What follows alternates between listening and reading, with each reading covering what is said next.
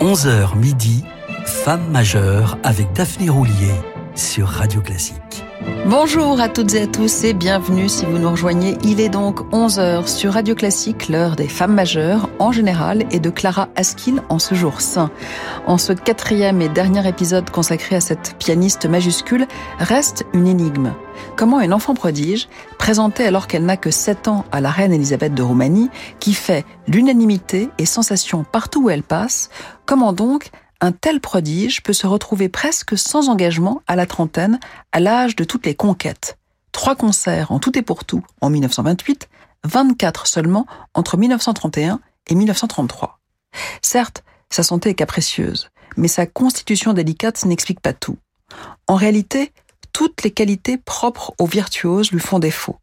Vanité, assurance, ambition, sens de la publicité et de la flatterie. D'après son biographe, Jérôme Spiquet, elle n'était au contraire que modestie, doute, mécontentement d'elle-même et autodénigrement. Elle avait par ailleurs une sainte horreur des mondanités et se méfiait des gens influents.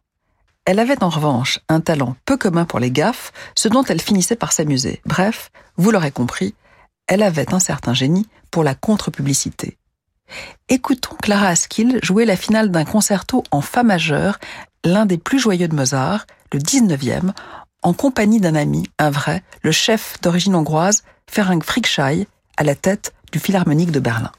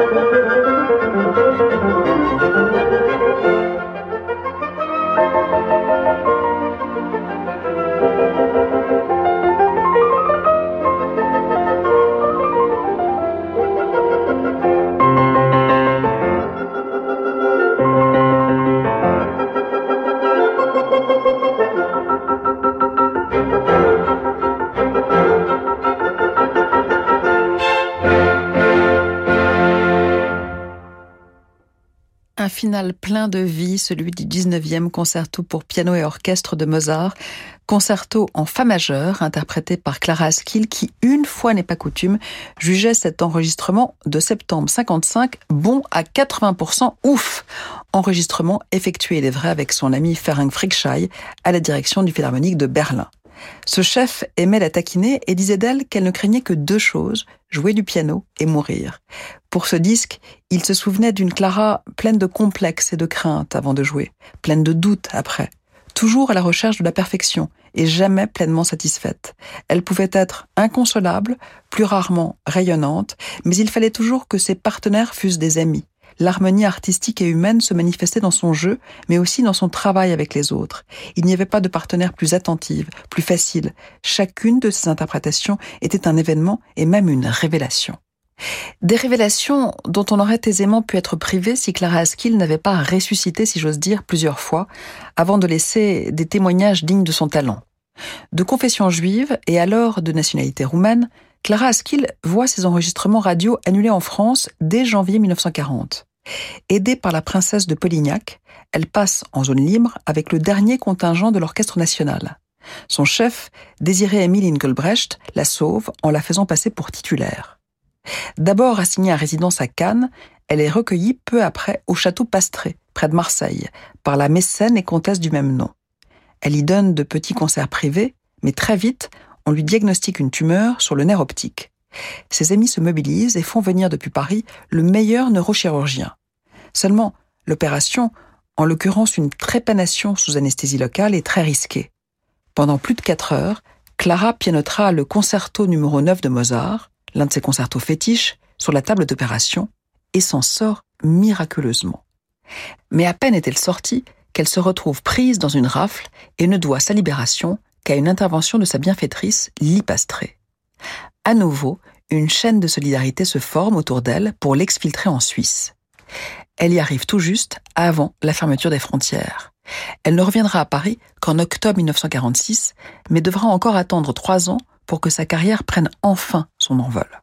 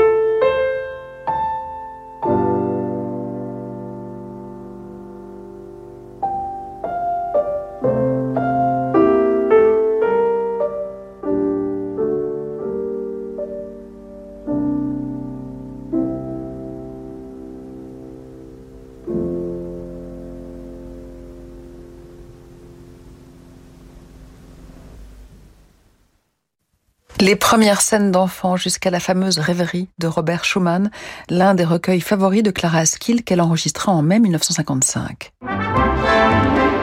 Jusqu'à midi, Femme majeure avec Daphné Roulier sur Radio Classique. Parmi les œuvres qu'elle maîtrise depuis ses débuts, on peut également citer les sonates pour violon et piano de Beethoven. En 1927, Eugène Isaïe l'a choisi pour l'accompagner Salgavo à Paris. Le légendaire violoniste et compositeur a près de 70 ans. Son jeu s'en ressent, mais la salle est bondée et le public l'acclame sans remarquer sa jeune accompagnatrice qui s'en accommode très bien. Après tout, c'est Isaïe que le public est venu entendre, se défend-elle. Ce n'est que 30 ans plus tard que Clara Askill connaîtra le succès qu'elle mérite. À une amie qui lui demandait quel peuple lui était le plus sympathique, elle répondit Celui qui refuse de m'adopter. Fort heureusement, à partir de 1950, le public français accourt pour le vationner. Comme ici, en 1957, au Festival international de Besançon. Lors de cette dixième édition, Askill se produit aux côtés de son complice, le violoniste belge Arthur Grumiaux. Depuis leur rencontre grâce à Pao Casals, sept ans plus tôt, ils sont inséparables, jouent en duo et enregistrent notamment cette intégrale des dix sonates pour violon et piano de Beethoven qui reste une référence.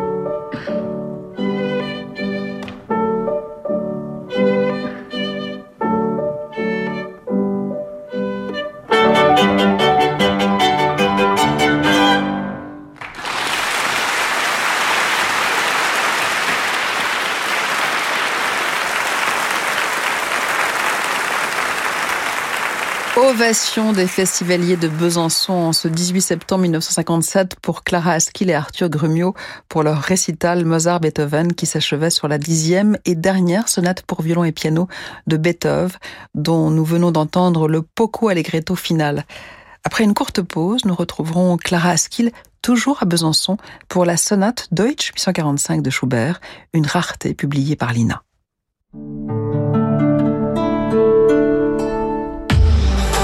Parlons automobile électrique. Parlons silence et maniabilité. Parlons de Renault Twingo E-Tech 100% électrique. Rayon de braquage de 4,3 mètres et autonomie jusqu'à 270 km en cycle urbain. À partir de 170 euros par mois. Autonomie norme WLTP Twingo électrique authentique corruption LLD 37 mois, 22 500 km. Premier loyer de 9 500 euros ramené à 2000 euros après déduction bonus éco et prime à la conversion si éligible. Voir service-public.fr réservé aux particuliers jusqu'au 28 février si accordiaque. Voir Renault.fr. Au quotidien, prenez les transports en commun.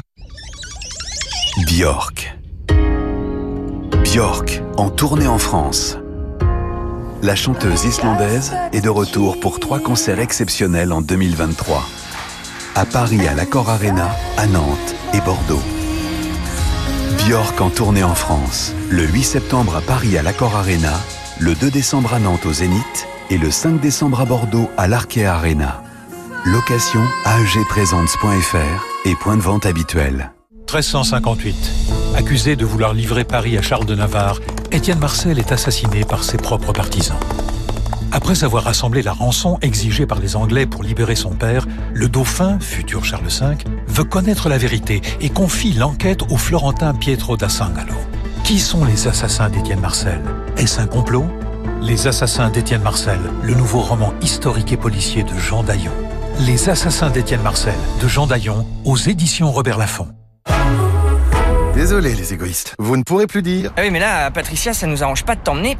Il n'y a plus de place derrière. Bon.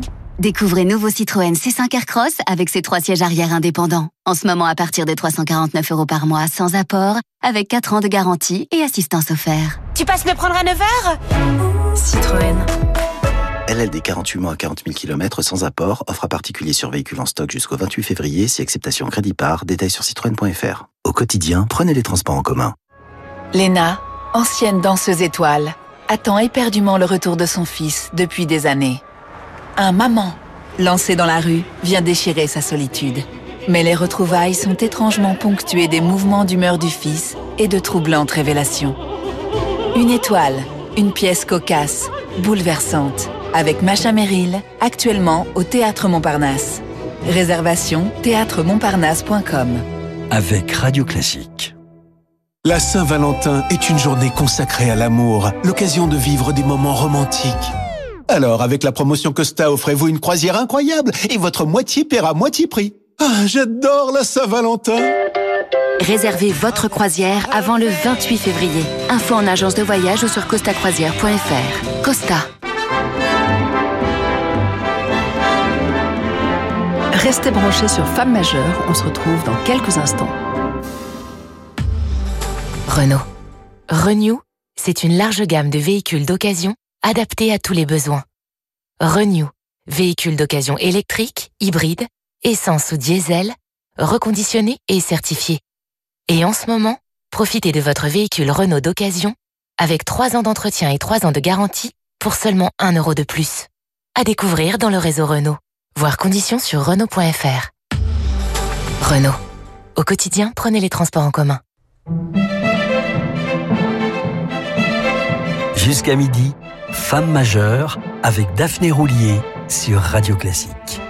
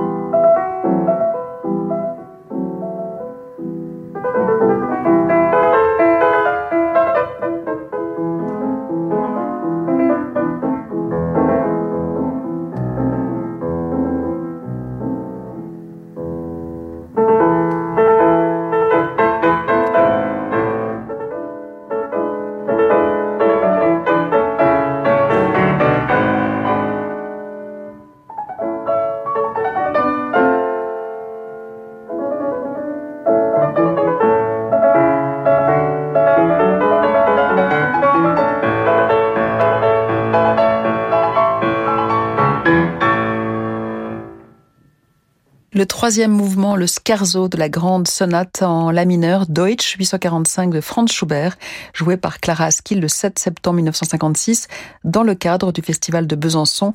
Encore une fois, et avec son légendaire sens de la mesure, elle qualifiera sa prestation d'infecte alors que la critique la trouvera unanimement admirable. Je vous laisse juge. Heureusement, sa tournée avec Herbert von Karajan dans le cadre des célébrations du bicentenaire de Mozart trouve davantage grâce à ses yeux. Ce fut unique et inoubliable, écrira-t-elle, spécialement à Vienne, Salzbourg, Munich et Paris. À Londres, j'ai moins bien joué. C'était le douzième et dernier concert et j'étais à l'avance déprimé et dans une disposition sombre. Il fallait bien un bémol que Karajan balayera d'un revers de plume dans une préface en évoquant le caractère unique du jeu de Clara Askill, son degré de perfection et de conclure, elle-même savait-elle le prix du miracle qu'elle venait d'accomplir? L'artiste est toujours seul et nous ne le saurons jamais.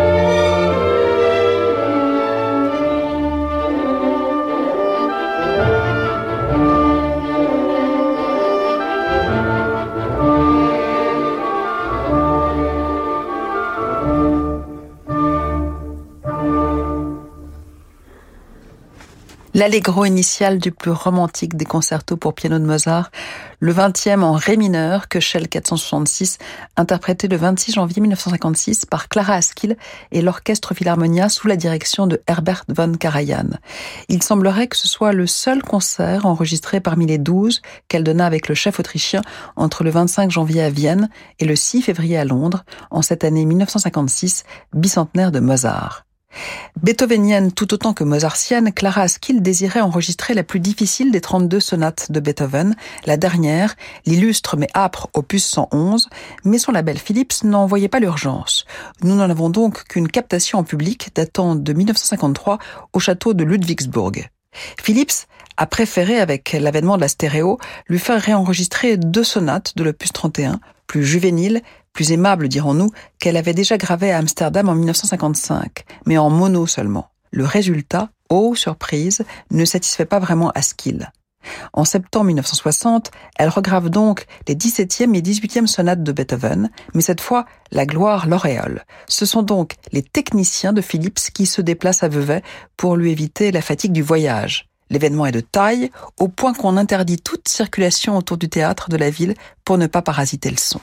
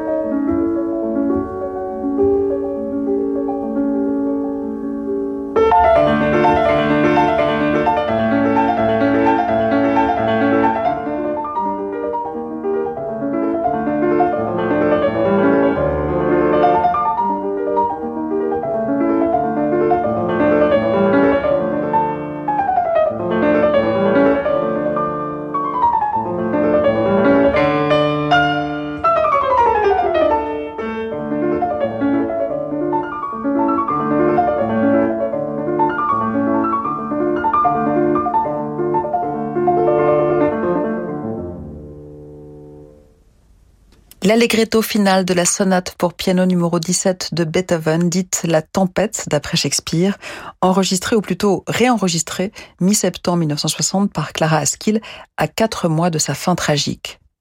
Pourquoi est-ce que j'ai du succès? Car il y a des pays où j'en ai, et même beaucoup. Qu'est-ce qui émeut certains aux larmes? se demandait-elle cinq ans plus tôt, alors qu'elle était en passe de devenir culte. Question sans réponse pour reprendre le titre d'une œuvre de Charles Yves.